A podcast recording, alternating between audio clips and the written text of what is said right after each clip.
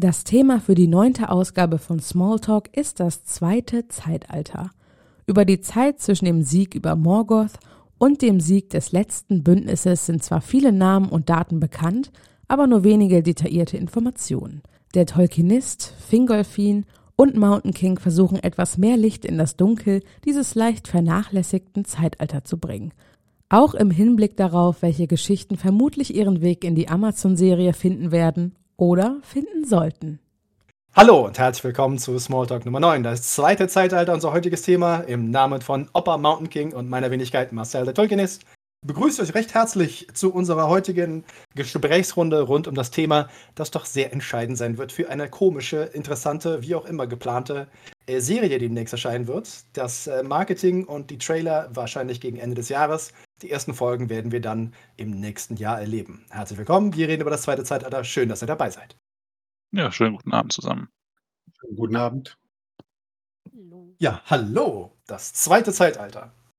So, erste These, erste Theorie. Äh, die Herr der Ringe Filmtrilogie beginnt mit dem Ende ähm, eines gewissen Zeitalters und äh, leitet das dritte ein. Wird äh, die Serie zum zweiten Zeitalter mit dem Ende des ersten Zeitalters anfangen und dann rübergehen? Was meint ihr? Äh, Ich vielleicht. glaub, das, ja, aber das lässt sich leider, also das zweite Zeitalter zu Ende zu gehen mit der Schlacht am einsam am, am, am Baradur äh, ist ja relativ simpel. Ja? Ein paar Elben, ein paar Zwerge, Sauron, er verliert den Finger mit dem Ring, fertig. Äh, bei dem Krieg des Zorns stelle ich mir das ein bisschen komplexer vor. Dauert auch ein bisschen länger, ne? Und so. Nur ein kleines Also wenn man bisschen. sich die, die, die Zeitlinie anschaut, dann gibt es ja eigentlich im zweiten Zeitalter ge- zwei Dinge, die interessant sein können. Einmal das Schmieden der Ringe und dann halt die entsprechenden Kriege zwischen Sauron und den, äh, den Elben. Und dann den Untergang von Numenor. Und die liegen halt weit auseinander. Und wenn man halt anfängt, offiziell mit Zeitalter, dem Ende von Zeitalter 1, dann passiert einfach lange Zeit praktisch gar nichts, außer dass es halt Könige gibt und sie sterben und dann deren Söhne König werden. Na gut, es könnte theoretisch aus der Sicht eines uns unbekannten Elben sein, der das halt alles irgendwie in verschiedenen, äh, in verschiedenen Epochen miterlebt hat, als, als mehr oder weniger äh, äh, zeitweiliger Rückblick oder sowas. Ne, der dann Äh, du- sagt, ah ja, damals, ich habe dich se- seit da und da nicht mehr gesehen und äh, wie ist es an dir ergangen und äh, trifft dann vielleicht andere Familienmitglieder oder so. Und es wäre ja nur ein billiger Trick, um zu sagen, wir fangen jetzt am Anfang an und dann äh, wird der Rest über Rückblenden abgehandelt oder so. Aber ich meine, ich glaube nicht, dass wir wirklich in Jahr 1 anfangen und dann irgendwie die Staffel 1, die ersten 100 Jahre von Numenor zeichnen. Das kann ich mir nicht vorstellen. Wir haben Ganz- aber auch einen eigentlich sehr bekannten Elben, der eigentlich sehr wichtig ist, nämlich Kirdan, der ja ähm, vor allem im Kontakt mit Tar Aldarion dann sehr wichtig sein wird und der eigentlich auch damit zusammen äh, eigentlich überall immer ein bisschen dabei ist im Hintergrund, weil ähm, wir wissen ja, dass Sauron aka Anatar ähm, in Lindon abgelehnt wird von ähm, Elrond, äh, von Gilgalad und Elrond zwar, aber da müsste eigentlich Kirdan auch irgendwo dabei gewesen sein. Also Kirdan könnte man da schon als so Story-Begleiter, würde ich mal sagen, benutzen. Na, der Punkt ist ja der, dass wir, dass wir am Anfang vom, äh, von der allerersten Filmtrilogie diese lustige Schlacht, die Opa ja eben so kurz erwähnt hat, äh, die auch so kurz im Endeffekt passiert, das sind ja sieben Jahre. Also die Belagerung des, des, äh, von Baradur dauert sieben Jahre lang. Und was wir da am Ende sehen, äh, sind ja im Endeffekt nur ungefähr eine Minute äh, Schlacht und das ist das Ding ja durch. Äh, und was in diesen Jahren alles passiert, äh, kriegen wir alles nicht mit. Kirdan ist tatsächlich ja mal kurz zu sehen. Am Anfang werden ja die Ringe der Macht gezeigt. Und da sind halt drei Elben und wir sehen natürlich unter anderem Galadriel und Elrond, äh, die ja später wieder mitspielen. Und den dritten Herrn. Das ist natürlich Kirdan. Den sehen wir aber auch nur für den Bruchteil einer Sekunde.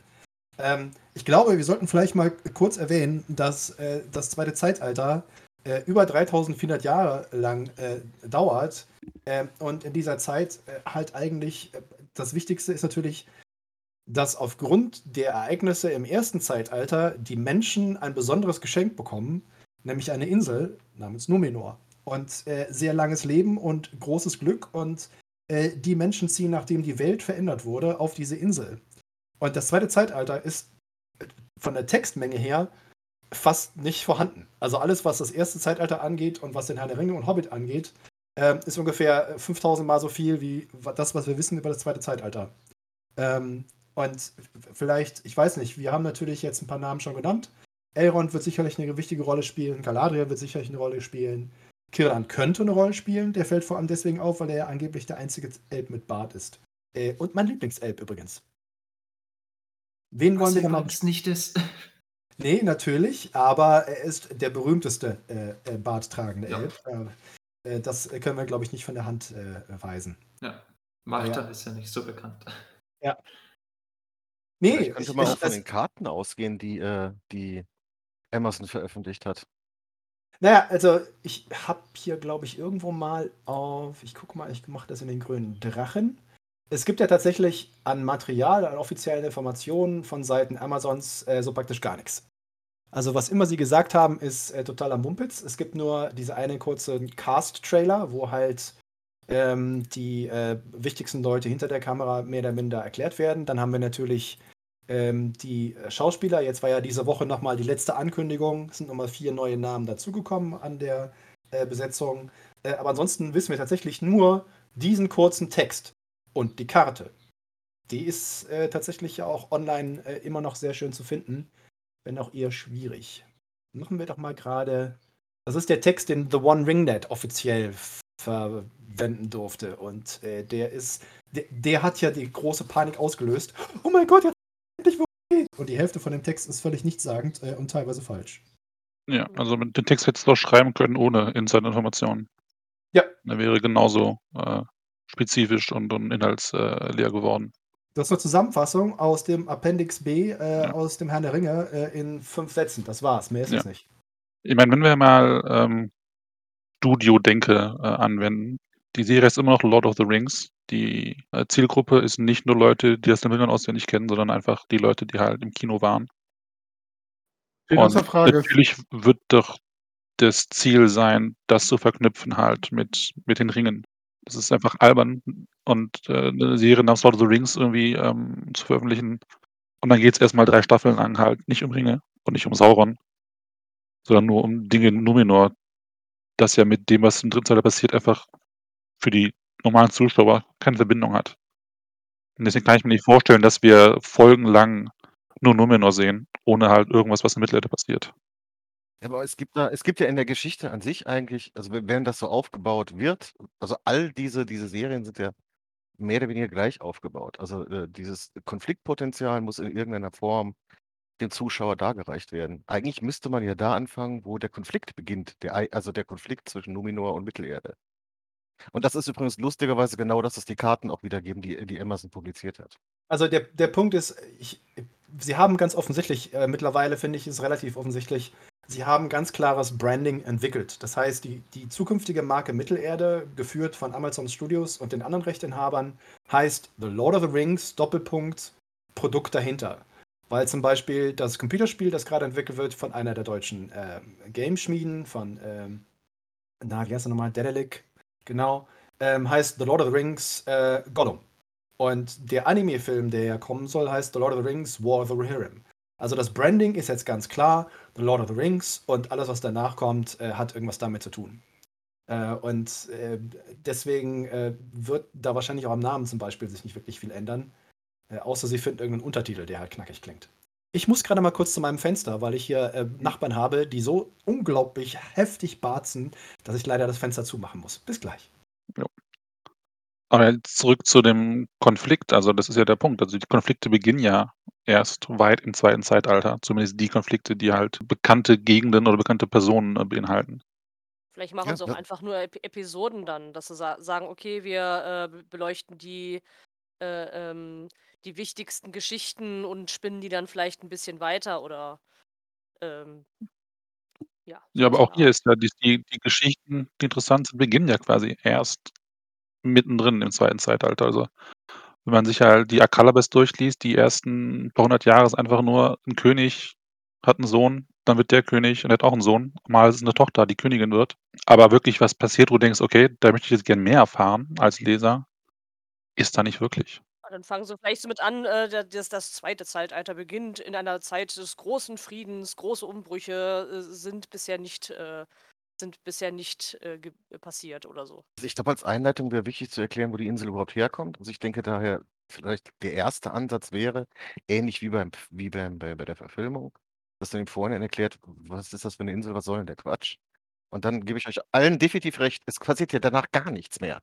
Also du kannst erklären, wer Elrond ist und wer Elrond ist, äh, Elros ist, damit man eine Beziehung hinkriegt.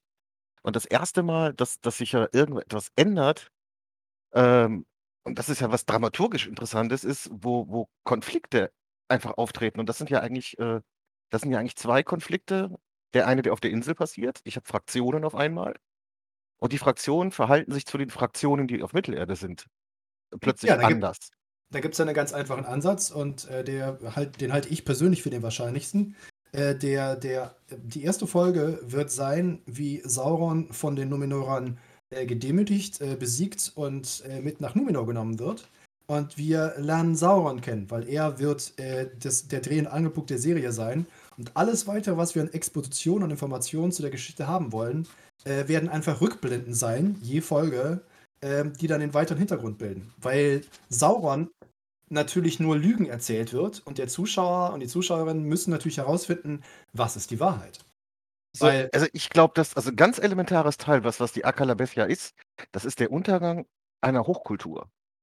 Und Ja. wenn man das dramaturgisch darstellen will, musst du ja den, den, die, den, diese, also diesen Untergang dokumentieren. Und der beginnt nicht mit Sauron, sondern Oh. beginnt mit dem Zerwürfnis, äh, also mit diesem, mit, diesem, mit diesem internen Konflikt. Wir haben genauso viel Rechte, nicht zu sterben, wie andere, die nicht sterben. Das ist, das, das ist dieser Grundkonflikt, der zu einem Zerwürfnis führt. Also, also Glaube gegen, also quasi gegen Blasphemie, wie auch immer.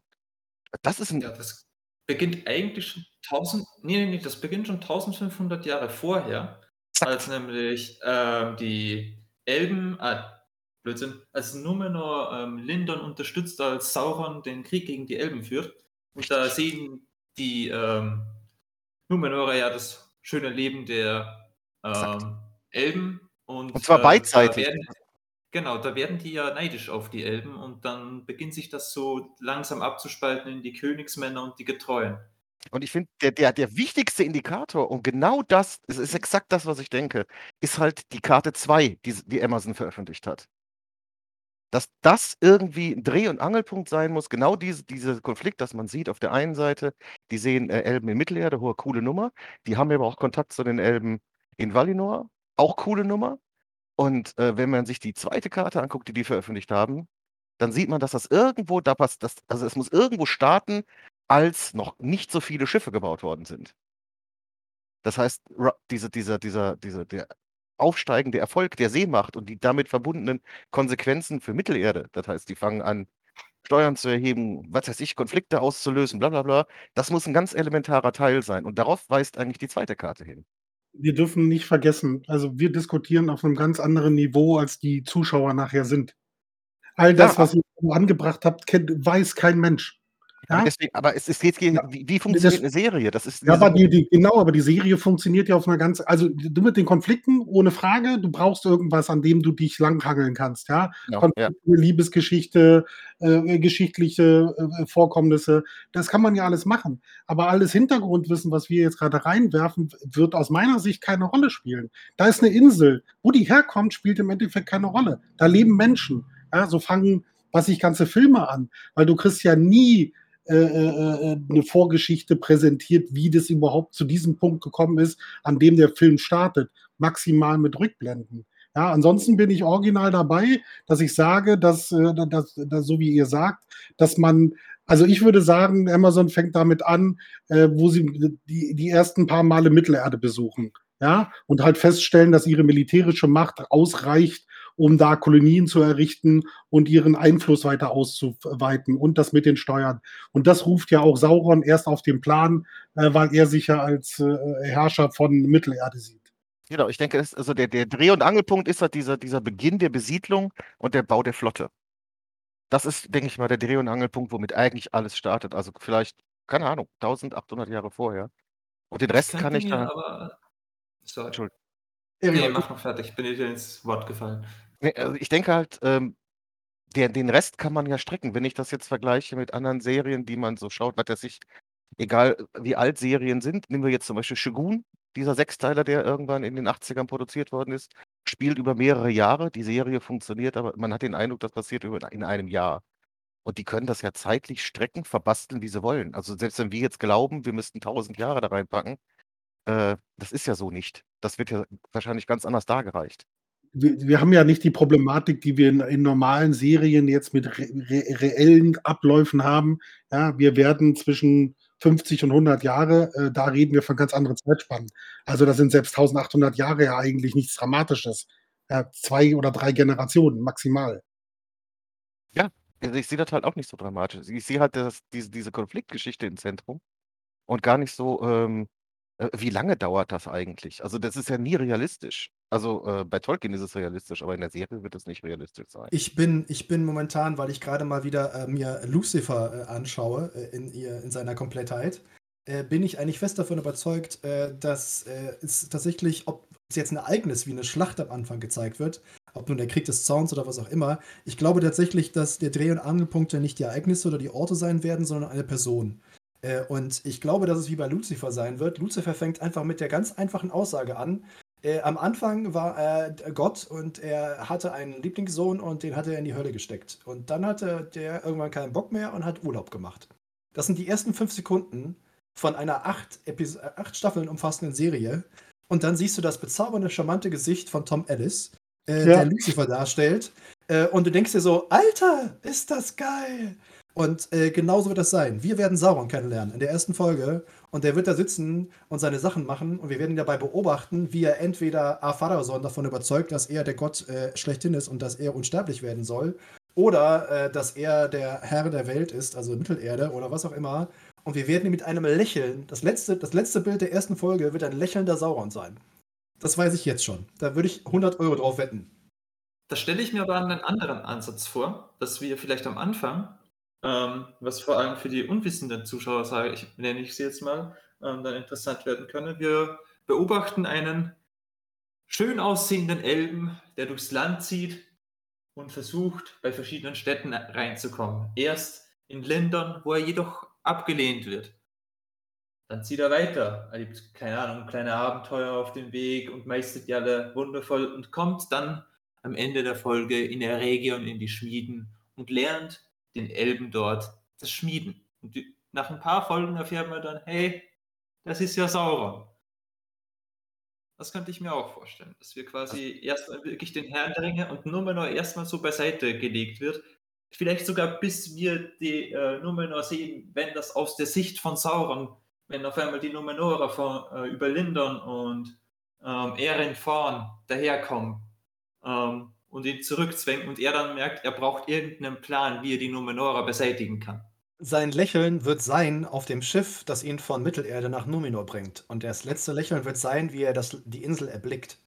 Das ist das Ende der ersten Folge. So einfach ist das. das, ich glaube, das könnte vielleicht sogar das Ende der ersten Staffel sein. Wir müssen ja erstmal den Plot, äh, also wenn, wenn wir jetzt starten mit Sauron als Anatar geht erstmal, äh, schmiedet erstmal die Ringe, weil ich könnte mir gut vorstellen, dass das die erste Staffel wird, einfach um mal die Leute zu catchen. Also das ist für so- Anfang, Ganz ehrlich, das ist für so viel Serie, was ihr verfilmen wollt, zu wenig Fraktion, was dabei rumkommt. Du brauchst eine Fraktion, mindestens zwei oder drei auf der Insel, du brauchst die Elben, du brauchst mehrere Fraktionen auf dem Festland und dafür reicht die Story nur um Sauron nicht aus, glaube ich. Na gut, vielleicht schmeißen sie noch die Zwerge mit rein. Also ich denke, ähm, Umbar muss da eine, eine große Rolle spielen, die Besiedlungen ähm, irgendwie an der Küste müssen da eine Rolle spielen, äh, die Flotte muss eine enorme Rolle spielen, also Bewegung, also damit ich auch äh, möglichst, also ich, ich mach mal anders, wenn man jetzt die zwei großen erfolgreichen Fantasy-Serien vergleicht, die jetzt gelaufen sind, also Game of Thrones und Vikings, die funktionieren super ähnlich. Und die sind auch, ne, das muss Witcher auch, nicht. The Bitte? Witcher Ja, ist ja. auch noch ein großes. okay, aber Witcher ist jetzt nicht irgendwie acht Staffeln lang oder so. Ja, noch nicht. Ne, aber wird ja, Ah! Ja, es kommen noch einige, aber äh, also ich weiß es halt nicht, aber nur ich habe Vikings genossen, ich habe es geguckt und das geht da auch über Generationen und das funktioniert. Ähnlich ist das ja bei, bei, bei Game of Thrones. Ähm, es funktioniert ja auch mehr oder weniger über äh, innerhalb der Familien über Generationen, theoretisch. Dann Zwei, werden wir drei. aber, dann werden wir aber einen sehr viel smootheren Eingang zur Serie haben oder eine erste Staffel haben, als was wir bisher gesagt haben. Weil Ja. beide Staffeln darauf funktionieren, dass du in der ersten Staffel, so ist es ja bei Game of Thrones auch im Buch, du kriegst ja erstmal, wird dir dein Wissen aufgelegt, damit du grundsätzlich erstmal verstehst, wie tickt hier eigentlich alles. Wie gesagt, wir gehen, also für uns wird das äh, sehr spannend werden, weil wir alle die Hintergründe kennen. Ja, aber für viele andere ist das einfach nur noch eine zusätzliche Fantasy-Serie, die sich da auch behaupten muss, weil die den Großteil der, der zahlenden Zuschauer ausmachen wird. Ist die Frage, wie optisch spannend das dargereicht wird. Ja gut, sie Äh, könnten theoretisch äh, in, die, in die Zukunft äh, vor, vorgreifen und eben halt einen größeren Konflikt anteasern und sagen, hier, das ist jetzt äh, der und der Konflikt, je nachdem, was sie halt dann bringen, äh, um Numenors, äh, äh, um Numenors Untergang oder halt eben mit dem, äh, am, am Ende des mit dem Sch äh, Schmieden der Ringe, dass das vielleicht damit halt aufhört oder so, die erste Staffel oder so. Und dass dann, dass dann halt damit erstmal Spannung aufgebaut wird, weil ich denke mal, die werden auch versuchen, eben diese, die Fans eben von den, äh, von Game of Thrones, Witcher, äh, äh, Vikings äh, und anderen größeren äh, äh, Fantasy ähm, Serien zu cashern und das werden sie dann nicht, wenn, wenn sie jetzt erstmal nur zeigen, ja, da, der, ist und de, der ist mit dem und dem verwandt und das ist die und die Familie und äh, wir fühlen uns alle ungerecht behandelt, weil wir e äh, ewig leben wollen. Und dass die dann halt sagen, okay, wir, wir zeigen halt erstmal, keine Ahnung, einen Teil einer Schlacht, wo man vielleicht noch nicht weiß, äh, äh, äh, welche das ist, äh, wo es dazu hingeführt hat und dann wird es halt aufgerollt, sozusagen von hinten oder so. Wer hat das eigentlich gerade gesagt mit dem Elben? Also, mit- also mit Sauron, der da rum mit den Ringen rumeiert? Das Periol. Periol. Also ganz, ähm, ganz blöd, was natürlich auch eine Möglichkeit wäre, wenn man die Leute da abholt bei dem, was sie durch die, durch die Filme kennen. Warum beginnt man nicht mit denen, die erzählen können, wie es war? Also mit, mit Elrond oder Galadriel und macht quasi so eine Fahrt über eine Landschaft, über, keine Ahnung, über Bilder und aus den Bildern wären, wird dann, äh, ich kann mich noch erinnern, als damals mein Bruder und ich, alte Kumpels, bla. Ja, oder aber wir sind die ganze Zeit beschissen worden und in Wirklichkeit sind die acht ersten Folgen der ersten Staffel die Geschichten pro Folge der äh, neuen Ringgeister. die ersten acht sind die acht und dann wird übergeleitet in die zweite Staffel und dann kriegen wir den Witch King in der zweiten Staffel. Weil Oh, bitte nicht. Ja, wa- was denn, was denn, was denn, was denn, was denn? Die können, das sind, das sind, das sind wahrscheinlich Numenorer. Ein großer Teil der Vermutung in Richtung der Nazgul dass das, äh, ne, genau, so. Und äh, wenn du das schon mal aufdröselst, hast du natürlich einen Hintergrund, mit dem du wunderbar argumentieren kannst. Äh, der Fall, weil der Punkt ist der, wenn es um Atalante, um Akalabeth, um Numenor geht, es ist die Gefallene, es ist die Geschichte des Sturzes von höchster, von höchster Macht und höchsten Einfluss und höchsten Idealen ins Nichts. Und das ist der, das ist der Erzählbogen, den sie ja aufbauen müssen. Am Ende kann nur der Untergang Numinos stehen. Und das ist schon mal eine geile Prämisse. Das würde ich nicht mal sagen, dass am Ende der Untergang Numenor stehen kann, sondern die Schlacht des letzten Bündnisses, weil da endet ja das zweite Zeitalter. Genau, ich denke, das- das, das, darauf läuft alles hinaus. Also, dass dahin alles hinausläuft. Also, End, die Numenor geht unter. Endschlacht, die Endschlacht dann halt länger als, als äh, zwei Minuten und dann halt auch vielleicht mal Gilgalad im bisschen mehr. Ja, Genau. ich habe richtig gesehen, das Gilgalad und Genau, das Elrond. denke ich. Elendil fett gegen Sauron kämpfen. Und, Ja. Genau. Ja. Da, da müsste es eigentlich enden. Also nach fünf Staffeln. Und wie viele Staffeln sind da bestellt? Sehr. Hm, Fünf, glaube ich, plus Spin-offs dann noch dazu. irgendwie Naja, also eigentlich, also Gerüchten zufolge haben sie geplant zehn Jahre. Plus entsprechende Spin-offs. Das sind Ich die wollte Gerüchte, gerade die- sagen, denn so 2030, 2031 äh, sehen wir denn endlich die Schlacht äh, des letzten Bündnisses. Moment, Moment. Aber, das macht ja auch Sinn. Also, was Marcel gerade gesagt hat, macht ja auch Sinn. Ja, also, äh, wie, also das zweite Zeitalter ist zwar kaum dokumentiert, aber es passiert eigentlich, was wir im, in der, in, im, im Rückblick sehen, ja schon relativ viel. Ja, wir haben die, die, die, die Ringe, die geschmiedet worden sind und die vergeben worden sind, ja, und die entsprechendes Leid ausgelöst haben. Ja, wir haben die sieben Zwergenringe. Ich meine, also wenn sie in der Serie nicht über alle Ringe einmal sprechen, dann fände ich es ein bisschen schade. Ja, also wir haben den kompletten Konflikt Numeron, wir haben die kompletten Ringe zur Verfügung, ja. Wir haben diese kleinen äh, Inner-Mittelerde-Konflikte, die beim Herr der Ringe wieder zutage treten mit den, mit den äh, nicht Dunkelmenschen, also die, die Menschen, äh, die, Die äh, Sauron, spielen. Ach ja, nicht die die Dunedain, die, die anderen, die nachher äh, Sauron, äh, Saruman helfen, äh, an seiner Seite kämpfen gegen die von äh, gegen die Rohrömer. Also Dunländer, ja, die die Dunländer. Dunländer, genau, danke dir. Äh, die Dunländer halt. Also da sind ja Das ist alles super spät. Das ist alles super, super spät. Also ich glaube, die, die, Ja, die der- ist aber- so dann? aber wenn, wenn man das, wenn man den Untergang dokumentieren will, dann muss man ja auch eigentlich erstmal zeigen, wie cool es war. Leute, ihr müsst doch alle mal ganz klar, ihr müsst doch mal langfristig denken, was der liebe Jeff Bezos machen möchte. Und spätestens 2031. Ja, Moment, Moment, Moment. Wir haben jetzt mal, wir haben jetzt mal eben in den Raum geworfen, zehn Jahre äh, wird das Ding hier laufen. Das ist überhaupt kein Problem. Die machen damit Geld, alles schön, Staffeln. schön. So, ja, warte. Also acht Stunden, mindestens zehn Jahre sind eigentlich geplant. Du musst dir mal überlegen, du verpflichtest dich als Schauspielerin, als Schauspieler für die nächsten zehn Jahre deines Lebens. Und das ist auch der Grund, warum sie keine großen Namen haben. Weil welcher von den großen Namen ist schon so bescheuert, äh, sich für zehn Jahre zu verballern? Ähm, die ersten, ersten Dinge von Tolkien könnten ab 2031 ins Public Domain kommen. 2031 könnten Teile von Unfinished Tales rauskommen. Das heißt, in zehn Jahren Müsste das müssen nicht diese Sch- 2041 sein? Nee, das kommt drauf an. Es kommt drauf an, wie Okay. du zählst. Also äh, tatsächlich sind viele Sachen, äh, zum Beispiel History of Middle-earth, äh, Book of Lost Tales, die ersten Sachen müssen 2034 äh, in die Public Domain kommen. Das heißt, die haben tatsächlich einen ganz toughen Zeitplan, bevor Sachen von Tolkien in die Public Domain gehen. Das heißt, in den nächsten zehn Jahren müssen sie das Geld verdienen. Mindestens. Es Und sind doch das ist der 70 Grund. Jahre nach Tod, oder? Jein, kommt drauf an. 70 Jahre Okay. nach Tod wäre 33, ne, ist schon richtig. Nee, nee, Aber- das wäre 43. Ähm, ja, es ist ein bisschen schwierig, weil das Copyright-System ist natürlich nicht ganz so einfach. Äh, und es kommt darauf an, wo du bist und äh, was du entsprechend machst. Äh, weil die Dinge, die Tolkien geschrieben hat, könnten das Copyright sein oder das, was Christopher, Tolkien rausgebracht hat. Also beispielsweise Silmarillion. Könnt ihr mir jetzt sagen, 70 Jahre wäre 2047 nach 70 Jahren. Sofern man annimmt, dass Christopher Tolkien das alleinige Copyright hat als Herausgeber vom Silmarillion. Die Texte im Silmarillion sind aber zu unterschiedlichen Zeitpunkten geschrieben worden. Und nie veröffentlicht zu Tolkiens Zeiten. Und dann hast du eine lustige Diskussion. Äh, und das wird äh, ganz sicherlich in den nächsten 10, 20 Jahren äh, ganz, ganz spannend sein. Besok weiß, er möchte jetzt Geld verdienen. Und er macht es mit Wheel of Time und mit Lord of the Rings. Und deswegen hat er so viel Geld dafür ausgegeben. Also wir werden in den nächsten 10 Jahren mindestens 10 Staffeln sehen von dem Ding. Oder 6 oder 7 Spin-offs. Mindestens. Ich weiß nicht mal, wo es aufhört. Ich würde auch gerne noch zehn Jahre warten. Ich würde auch noch zehn Jahre warten, wenn sie dann gerne auch noch die Schlacht von Grünwald äh, zeigen. Ja. Ich war Juhu! damals so traurig. Ich habe ich hab geweint, weil die das nicht gezeigt haben. Ich habe mich so drauf gefreut und dann kommt und kommt das einfach nicht.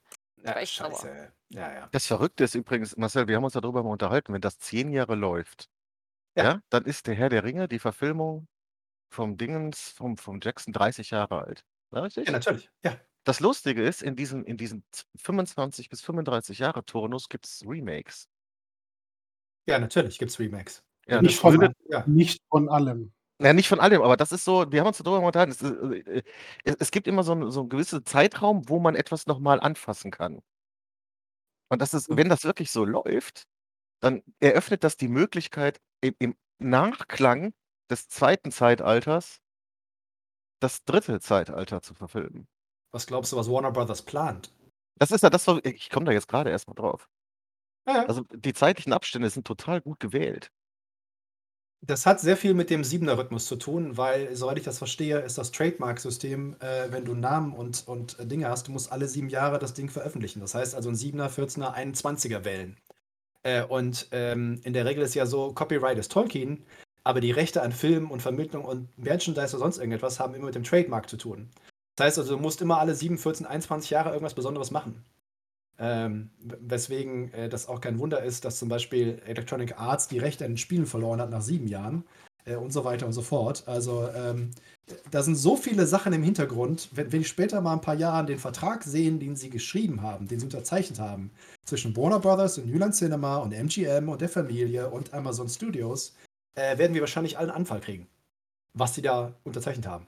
Es äh, ist äh, unglaublich. Da ist so viel Kohle drin, das ist zweistellige, zweistellige Milliardenbeträge. Reden wir davon, mindestens. Ich sehe das halt genauso, wie du das gesagt hast hier mit diesem, äh, welches, welches, äh, welche Welt sichere ich mir oder welches. IP, Welches welche IP brauche ich, um gegen Disney noch anzustinken? Wie Genau, ich das ist halt der machen? Punkt. Und das, Ja. äh, und du musst das ausschlachten. Ich sag mal, langfristig, äh, das muss sich zwangsweise rechnen. Wobei vielleicht noch eine Sache irgendwie zum Inhalt irgendwie, als das das erste Mal Diskussion war, das, was kommen könnte.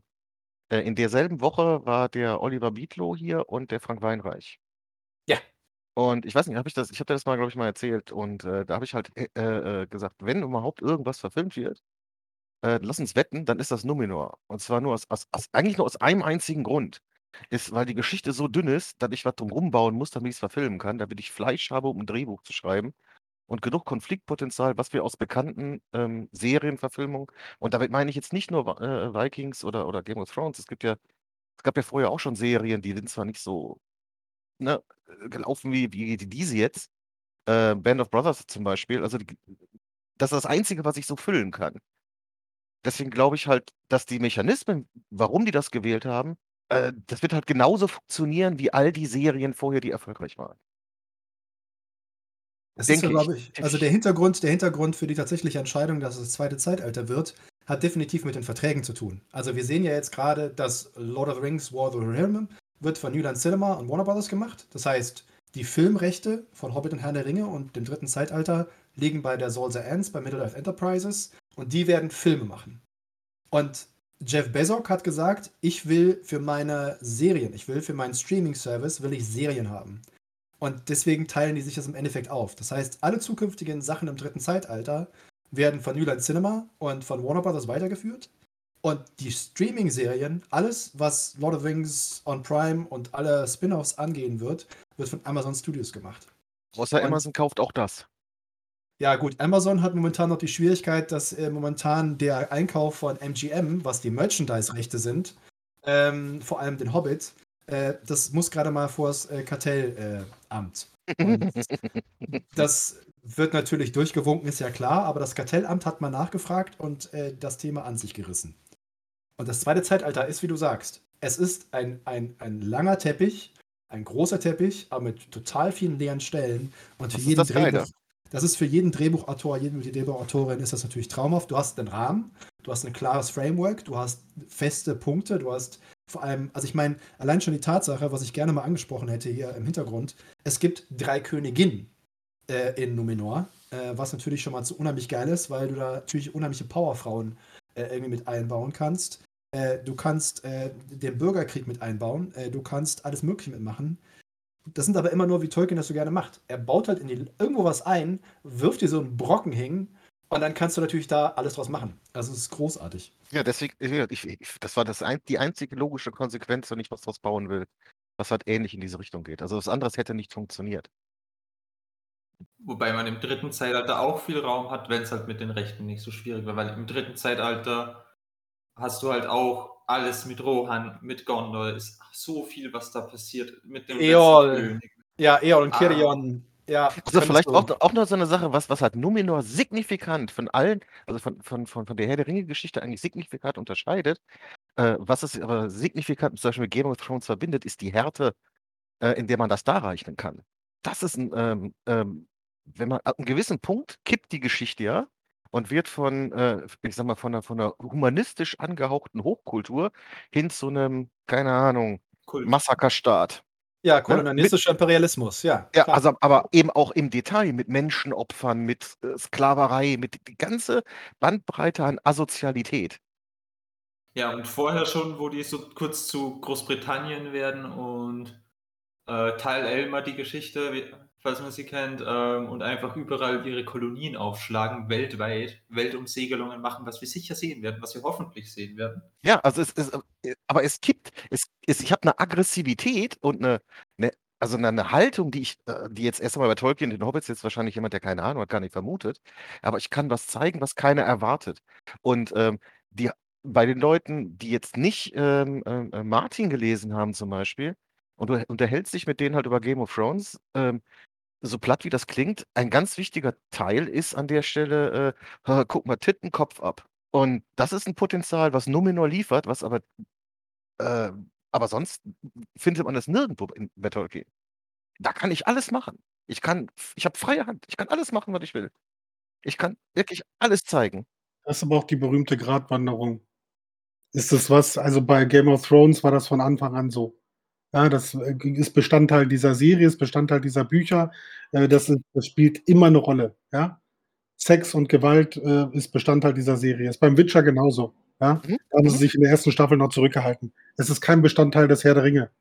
Ne, ne, aber Und wenn du Ja, aber die Frage ist, Die Frage ist ja nicht, ob, ob das Bestandteil ist. Ich, wir hatten ja diese Sache mit dem Pinkeln. Es passiert ja trotzdem, obwohl Leute äh, in einem Film oder in einem Buch nicht sichtbar pinkeln. Aber ich kann ja was zeigen, was Tolkien beschreibt. Und er beschreibt den Verfall einer Kultur. Also gucke ich jetzt zum Beispiel, ne, also wenn ich jetzt, wenn ich jetzt eine Hochkultur nehme, die, die, die zerfällt, wird jetzt Ägypten oder keine Ahnung, äh, äh, was war das? Die, die Maya, die immer mehr eskaliert sind. Ich habe plötzlich die Möglichkeit, das zu zeigen. Und das bindet natürlich Publikum. Das ist viel spannender, als wenn man jetzt die, diese gleiche Nummer wie beim Herrn der Ringe abfährt. Schlacht, Held, bla, das muss ich da gar nicht machen, sondern ich kann was ganz anderes zeigen. Das Römische Reich ist ja auch zerfallen. Da gab es ja dann auch brennende Städte und Dekadenz. Äh, ganz, ja, Das ist, das ist der Punkt. Ich kann was ganz anderes zeigen, was niemand von Tolkien erwartet. bei Gott, äh, egal was ihr jetzt sagt, dann bin ich, dann steige ich aus. Weil das ist nicht Bestandteil der Geschichten, die, die Tolkien erzählt hat. ich, ich Es denke auch sein, nicht. Äh, Man kann ja Sachen zeigen, man kann ja Sachen zeigen. Also natürlich ist ja mal die Enthauptung äh, äh, bei Game of Thrones zum Beispiel in der ersten Staffel von Eddard Stark. Weißt du, das ist ja was, natürlich kannst du das einbauen. Aber bei Gott, hoffentlich werden sie nicht so explizit wie alle anderen, weil das ist nicht Tolkien. Also es gibt einfach so einen Punkt, wenn du, wenn du die zweite Seite da durchliest, wo es kippt, also wo Sauron quasi genug Einfluss hat und den, den ähm, Minetama quasi, äh, diesen Tempel umbaut. Äh, was der in wenigen Sätzen da sagt, kennen wir ja eigentlich aus der, aus unserer Geschichte. Also aus der, aus der Geschichte der Menschheit. Also wie es, wie, ähm, wie Aber das ist, so eine Kultur. das ist aber genau der Punkt. Das ist ja, was Opa so, so betont und was ich auch äh, sehr, sehr gut verstehe und wo ich die Hoffnung habe, dass es eben nicht dem schlichten äh, Sex-Cells-Muster bei Nee. anderen Serien folgt. muss, ne? muss es nicht, aber er, die können aber den Verfall dokumentieren. Alter, in einem Absatz, in einem Absatz schlachtet Tolkien Hunderttausende ab. Das ist, da ist Game of Thrones Kinderkram gegen. Also tut mir leid. Das ist halt, da, da, da ist ein, ein Hügel der, der Erschlagenden. Da, da liegen Zehntausende zu einem Hügel aufgetürmt. Äh, und da, da kannst du, das kannst du nicht mehr ansatzweise beschreiben, was der Mann an seiner Bandbreite liefert. Der Punkt ist aber nur der, seine, seine Strategie und seine, was, er das, was ihn so besonders macht im Vergleich zu vielen anderen, die ihm nachgefolgt und ihn extrem schlecht kopiert haben, ist, dass er nur andeutet. Er, er gibt dir eine Bandbreite, er gibt dir eine, eine, sowohl was das Thema angeht, auch an, an Ausmaßen. Also an Kolagon darzustellen, wird verdammt schwierig. Das, das geht halt einfach unheimlich schlecht. Weil natürlich kannst du es optisch, ästhetisch umsetzen, ist gar keine Frage. Aber du musst ja, du musst ja nachvollziehen, was das Ding darstellt. Und bei Tolkien muss ich ganz klar sagen, natürlich ist, äh, wie heißt es immer so schön, ähm, die Abwesenheit eines Beweises äh, für Anwesenheit ist kein Abwesenheitsbeweis. Also natürlich pinkeln auch bei Tolkien Leute, äh, sowohl die Elben als auch die Menschen, aber er hat sich halt ganz klar entschieden, ich brauche das nicht. In meiner Geschichte Wir ist reden hier, ich rede jetzt ja nicht darüber, Na? Marcel, ob Tolkien das gemacht hat oder ob das richtig ist, sondern ich, wir reden ja, also zumindestens Wie können wir die Serie verkaufen? Ja, Genau, also wa was passiert ja, bei ja. dem, was Leute kennen? Also wie wird das zum Erfolg? Und das wird ja nicht zum Erfolg, weil wir Bekloppten, die die Bücher zum 10.000 Mal lesen und mit dem Herzen an den Büchern hängen, das toll finden, dass das verfilmt wird, sondern Das das hat der Erfolg Opa ja wird ja definiert ja. durch die Massen an Leuten, die das gucken. Das hat Und Opa ja gesagt. Ja, genau. Das ist, wir müssen davon ausgehen, dass Leute diese Serie sehen, die Bock auf Fantasy haben und vom Herrn der Ringe mal gehört haben und die wollen geilen Scheiß. Und geiler Scheiß ist halt leider nicht immer anspruchsvoll. Äh, da hätte ich dann eine ne, ne ne Zwischenfrage. Äh, ist, äh, ist schon bekannt, ab wie, welchem FSK das äh, ausgestrahlt wird? Also, ja, ja, ja, ja, hätte ja, man das da ja ein bisschen ableiten können. Ich meine, man weiß es ja dann immer so ein bisschen. Aber wird wahrscheinlich auch 16 sein, wie eigentlich alles, oder?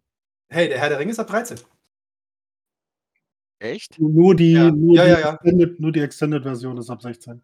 Okay, ich Ja. die, die normalen, glaube ich, gar nicht mal am Schirm, die stehen So. irgendwo. Und äh, der Punkt ist natürlich, ist natürlich der, ähm, man könnte ein bisschen was davon ablesen, aber wir haben natürlich auch, äh, was unsere FSK zum Beispiel angeht, im Vergleich zu dem, was in den USA oder sonst wo gilt.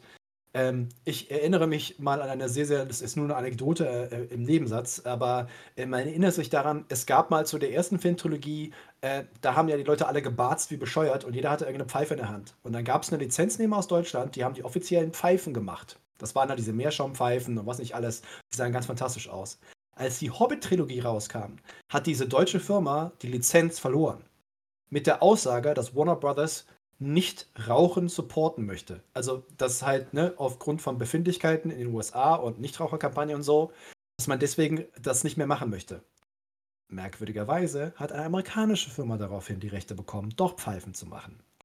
Und äh, das wird im Endeffekt genauso umlaufen, untergangen und sonst wie gemacht werden.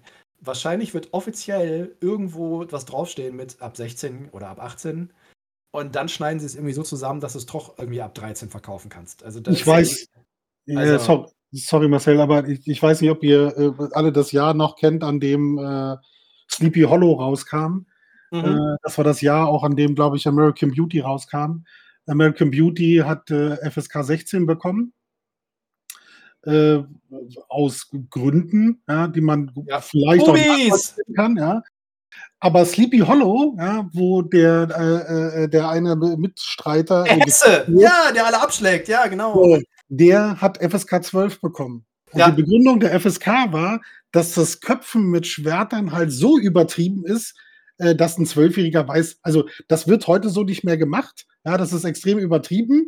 Äh, deswegen kann man das zeigen und das hat keinen Einfluss auf Zwölfjährige. Deswegen, Alter, ich bin gestorben, als ich den Film gesehen habe, vor Angst. Echt? Ich habe Tränen gelacht. Ja, das Ja, kann ich mir vorstellen. Ja, da, dass andere das machen, das ist mir auch klar. Aber ganz ehrlich, äh, Bu- Bubis in jeder Form schocken mich nicht so sehr wie ein abgeschlagener Kopf. Also es tut mir echt leid. Also da gibt es irgendwo Unterschiede, finde ich. also die. FSK lässt sich nur bis zu einem gewissen Grade ableiten, äh, was Ja, ja, uns ja. zu erwarten hat. Aber FSK 16 wäre schon so ein grober Anhalt. Ja. Ist das echt so? Das wäre total absurd. Ja, aber es ist, die Entscheidungen sind natürlich, äh, da gibt es ja auch wunderbare Artikel zu dem Thema, äh, wie die FSK in Deutschland zum Beispiel, äh, wer was, wo 12, 16 irgendwas wird. Und, äh, Die würfeln. Begründung.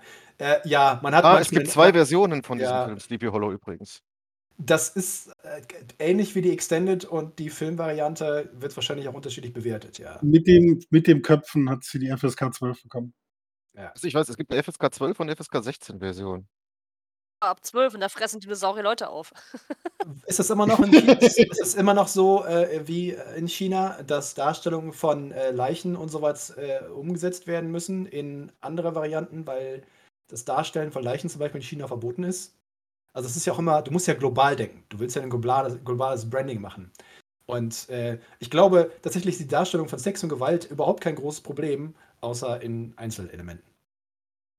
Und was wir hier sagen, ist ja unser Wunschdenken. Also wenn man ein langjähriger Tolkien-Fan ist, hat man natürlich eine gewisse Vorstellung, eine gewisse Hoffnung, wie die Serie aussehen könnte. Und der wichtigste Hashtag in den nächsten zehn Jahren wird halt sein, Hashtag Sexy Sauron.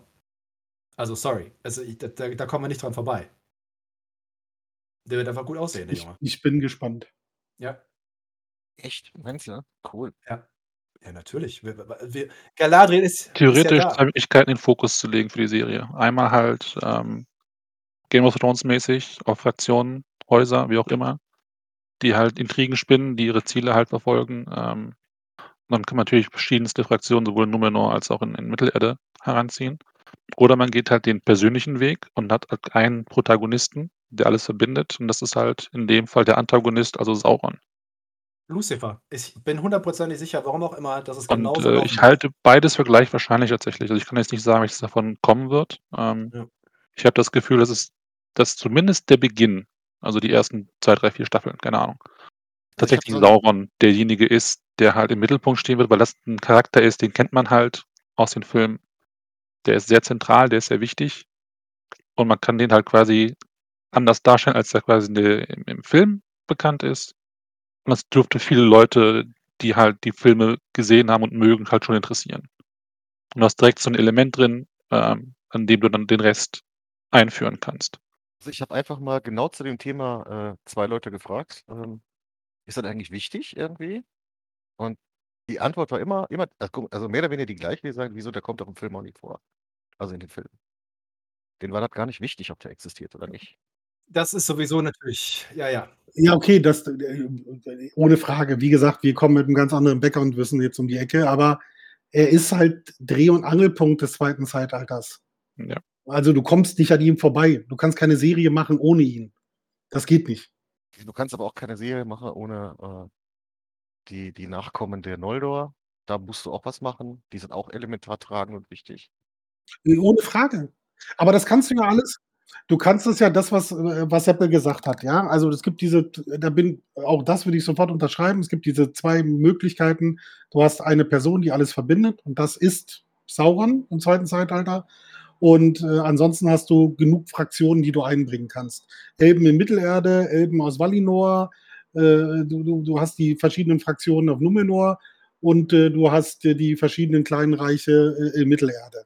Ja, und da, ist so viel Potenzial drin. Also mal abgesehen davon, dass wir die neuen Königreiche haben, die dann jeweils ihren Ring bekommen. Äh, wie gesagt, da ist so viel Möglichkeiten, das alles auszuweiten.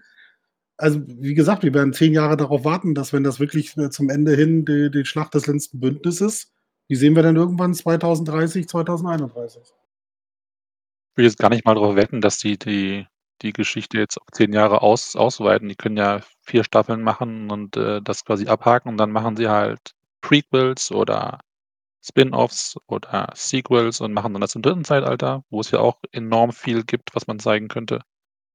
Ähm, würde jetzt nicht unbedingt mein Geld darauf setzen, dass äh, wir eine zusammenhängende Serie haben, die zehn Jahre lang geht. Da sehe ich Ich keinen will die Bedarf. Tom nach. Bombadil-Serie.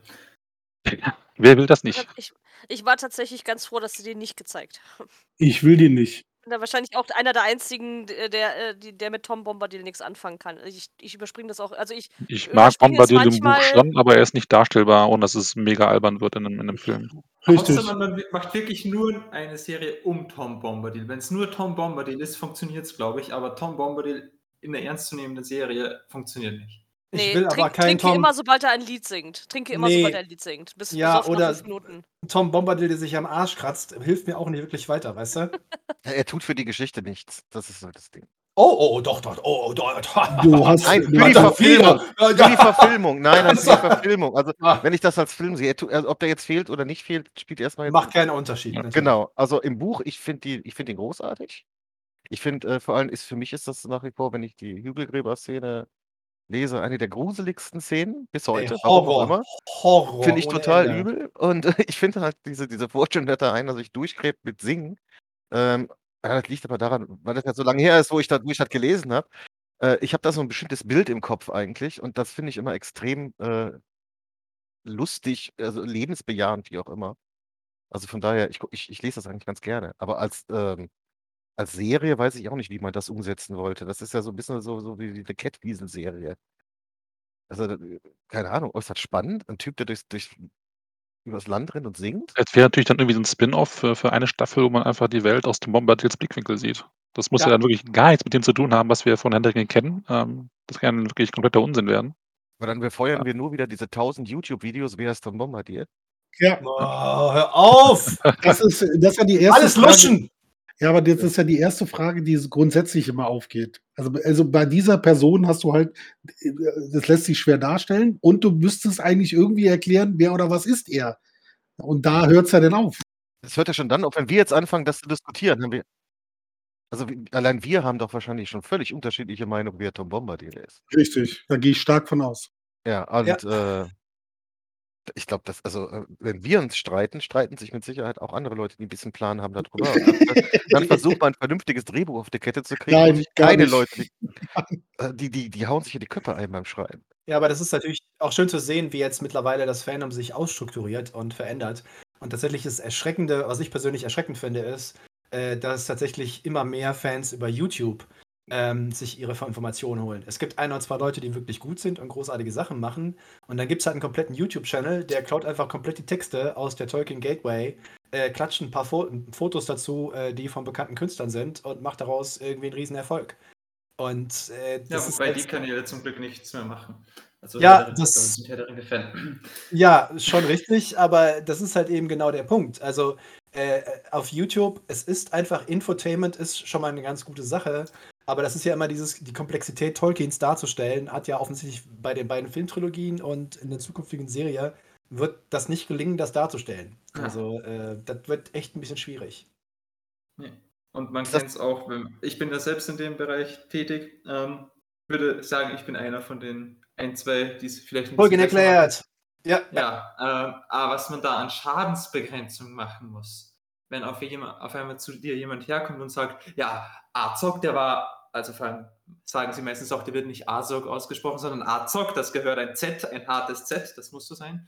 Der, Der der war ja beim Hobbit dabei, der ist da nicht gestorben, das ist falsch. Das war nämlich im Film so. Oder das Ja, ja. hat YouTube XY gesagt. Das ist. Ja, Ich finde es sehr faszinierend, dass äh, äh, Michael Nagula so viele Nachahmer gefunden hat. Ja, ja, äh, äh, ja, ja, ja. Das wird großartig. Also die nächsten zehn Jahre werden auf jeden Fall sehr, sehr interessant. Ich habe irgendwo noch mal geschrieben, ich glaube, als ich angefangen habe, Tolkien zu lieben und zu lernen, war ich in meiner Jugend, äh, war ich Teenager und äh, wenn die Serie zu Ende ist, äh, bin ich irgendwie im Rentenalter. Äh, so sieht's aus. Ja, ist bei mir genauso. Nein, Ja. nein, dann ist es in der Mitte, dann ist es noch nicht zu Ende, dann geht's immer Nee. weiter. Geht's Also wenn die Serie zu Ende ist, bin ich 60. Hm. So schaut's aus. Das ist doch ein Grund, alt zu werden. Nicht um die Rente zu kriegen, sondern um den Abschluss der Serie zu sehen. Rente kriege ich nach Corona sowieso nicht mehr, also von daher ist es egal. Äh, was ich halt am meisten fürchte, ist, dass es ähm, irgendwann ähm, zu so einer Art Star Wars wird, wo halt immer erweitert wird, dass wir auf einmal im siebten Zeitalter oder so sind. Oh, ey, Was ich ich, nicht hoffe. oh Marcel, aber- da hast, du hast doch auch mal was dazu gesagt. Irgendwie, das kann ja nicht passieren. Gott sei Dank. Silmarillion, Natürlich das kann Musical. das natürlich, Nein, natürlich kann das passieren. Nur wenn äh, die das alles tatsächlich zulassen. Bis jetzt äh, ist ja ein, ein enormes Kontrollorgan da und ist nicht so wie bei Disney, wo, wo Disney sagt, oh, wir machen mal. Ja, aber der Aber Haken ist natürlich, ist der Christopher Tolkien ist nicht mehr da und äh, die neue Generation an, äh, an Familie hat natürlich da äh, kein allzu großes, ich, ich glaube nicht, äh, bis jetzt ist noch keiner äh, in den Vordergrund getreten, äh, der in irgendeiner Weise nur ansatzweise dieselbe Kompetenz und das Interesse hat wie, wie Christopher.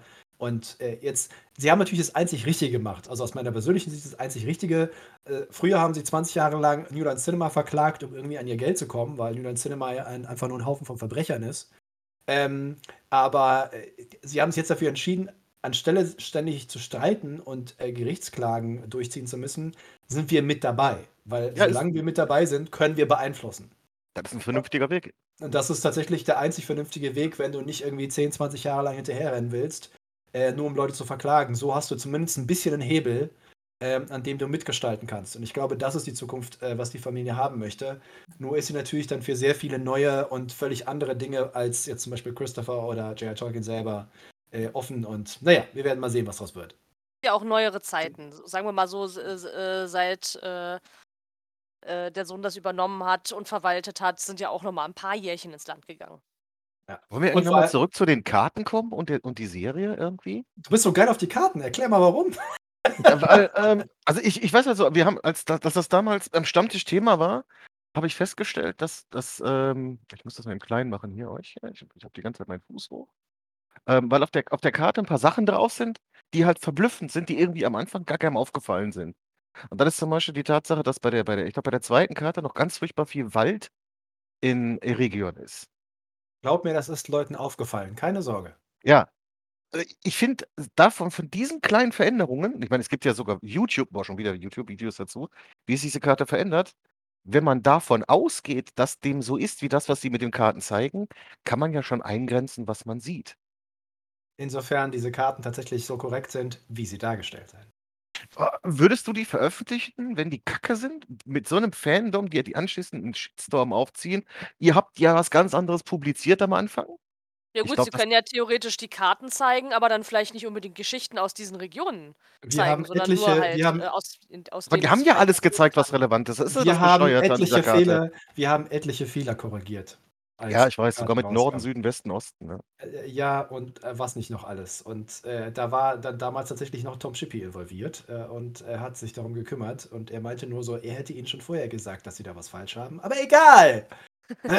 Kompetenz ist ja eine ist der Sache. jetzt eigentlich definitiv raus? Oder Er ist, er, er ist, Ja, er, ist ist, raus. er ist nicht mehr, er ist nicht mehr Okay. dabei. Er ist nicht mehr dabei. Okay. Das war irgendwie so, weil, keine Ahnung, das kam auf einmal von The One Ring und The One Ring, glaube ich, seit längerem nichts mehr. Aus Gründen. Definitiv raus. Ah, okay. Der Punkt ist ja der, du darfst ja nicht vergessen. Wir leben ja jetzt in einem Zeitalter, in dem Philippa Boyens als Beraterin für den neuen Anime-Film genommen wird. Und das ist das Level, auf dem wir uns bewegen. Also Philippa Das Boyens ist- ist die, ist die, ist die, ist die Inhouse Tolkien-Expertin. Und da möchte ich, möchte ich gerne im Strahl kotzen oder einfach nur schallend lachen. Und äh, das ist aber natürlich logisch. Wenn du natürlich die, die Content produzierenden Leute immer wieder nach vorne holst, brauchst du dir keine kritischen Stimmen dazu zu holen. Weil Tom Shippey würde die natürlich alle zusammenfalten, äh, aber das bringt ja nichts. So, und das ist halt die Zukunft. Also sie werden äh, sicherlich äh, zwischendurch mal ein bisschen äh, äh, ein, sich ein äh, schrittbedeckendes Blatt besorgen mit einem guten Namen und so. Aber abgesehen davon halte ich jetzt nicht. Die, die wissen schon, wovon sie reden, aber tatsächlich die Tolkien-Kompetenz äh, ist da kaum vorhanden. Macht ja Ist nichts. nicht. Das ist Brauchst die ja Frau, nicht. die die, Szene, die die Brückenszene mit dem, mit dem Frodo und der Brücke und dem Nazgul sich ausgedacht hat. Ja. Das ist schrecklich. Das ist die Szene, die, die alles kaputt macht. Ja, aber macht doch nichts. Boah, da, da muss ja, ich sagen, habe ich, wir haben ja ähm, im Lyrikabend letztens wieder Fall von Gondolin gelesen, wie gut die Szene von Glorfindel ist, ist ja einfach top. Hör mal, Meat is back on the menu, boys. Das sind so Zeilen, dafür, dafür wird man einfach unsterblich. So ist es halt. Haben wir uns doch letztens darüber unterhalten, dass das. Wir haben darüber telefoniert, oder? Ja, ja. I'm born again und Meat is back on the menu. Es ist exakt äh, Peter Jackson-Style. Wobei einer von ihren, äh, die, die beste Zeit eigentlich, die bei ihr, glaube ich, wirklich von ihr selbst gekommen ist, ja das mit der Zauberer kommt nie zu spät. Das ist ja, glaube ich, nicht Tolkien, sondern von. Nein, das ist nicht Tolkien, glaub mir. Genau, aber die ist, die finde ich okay. Ach, sie hat auch viele Sachen gemacht, die, die finde ich auch gut. Ja. Also indem man einfach äh, äh, bestimmte Passagen, die eine hohe Relevanz haben im Buch, anderen in den Mund legt und einen anderen Kontext daraus generiert. Das finde ich, das fand ich total gelungen. Also ich habe mich wirklich gefreut. Äh, aber die als Aber- Expertin zu bezeichnen, finde ich gewagt. Ja. Ja, genau. Gewagt. Wobei ich glaube, äh, der oder die Producerin ähm, ähm, hatte gesagt, dass er oder sie ein wahnsinniger Tolkien-Fan ist von, ich weiß jetzt nicht, wie er oder sie heißt, ähm, von der Person, von der das halt auch gekommen ist, mit Hey, Isildur wird kein Nazgul, ah, Helm Hammerhand wird kein Nazgul. Ja, das, das ist der, Also, das ist der, der Regisseur von äh, War of the Rohirrim. Ja. So, und äh, dann war die erste Reaktion von einigen Leuten, die sich vor allem mit Anime und Manga auskennen, ach du Scheiße, äh, weil der halt unter anderem für Ghost in the Shell, das Reboot von Ghost in the Shell, Oh. zuständig ist. Ja, so, und wenn du die, das Reboot von Ghost in the Shell gesehen hast, denkst du dir halt so, Alter, da gibt's ja Wir jetzt reden, nicht, wir reden nicht über den Film. Wir reden da Äh, nicht drüber. Da, da, äh, da, das wird Ach, auf doch, jeden der Fall. Film- Der Film ist doch geil sehr gelungen. aussehen. Er hat halt nur mit der Quelle wenig zu tun. Er macht ja auch nichts. Macht nein, ja der gefällt mir ja- gar nicht. Ja, das, ist, das ist halt ein Problem. Also ich Ja, finde, das ja, ist ja. generell. Also ich habe auch einen Film gekriegt, als ich gesehen habe, dass er das macht. Aber ich habe auch Do Androids Dream of Electric Sheep verschlungen und ich bin trotzdem Blade Runner Fan. Ja, geht gut, aber alles. äh, Es wenn Das ich alle, funktioniert. alleine die, die, die, äh, äh, der Cast ist halt schon kacke. Ich, ich, äh, also, ja, nee, nee, es geht gar nicht. Ich, ich, hat- ich habe von vornherein gedacht, für Batu kommt nur einer in Frage und das ist Ron Perlman. Sie haben nicht Ron Perlman genommen, ich war sauer. Ron Perlman ist uralt. Das ist egal. Bei Batu siehst du auch nicht, wie alt er ist. Und ich Also ich meine, den- Scarlett ich hab den- Johansson ist auch älter als der Major. Also ich habe auch, die- ich, da habe ich wirklich den Trailer gesehen, habe mir gedacht, okay, das muss ich genauso gucken, wie ich den Hobbit gucke. Und ich will die Tachikomas. Und die haben die Tachikomas nicht gezeigt. Das ist so traurig. Die Tachikomas sind toll.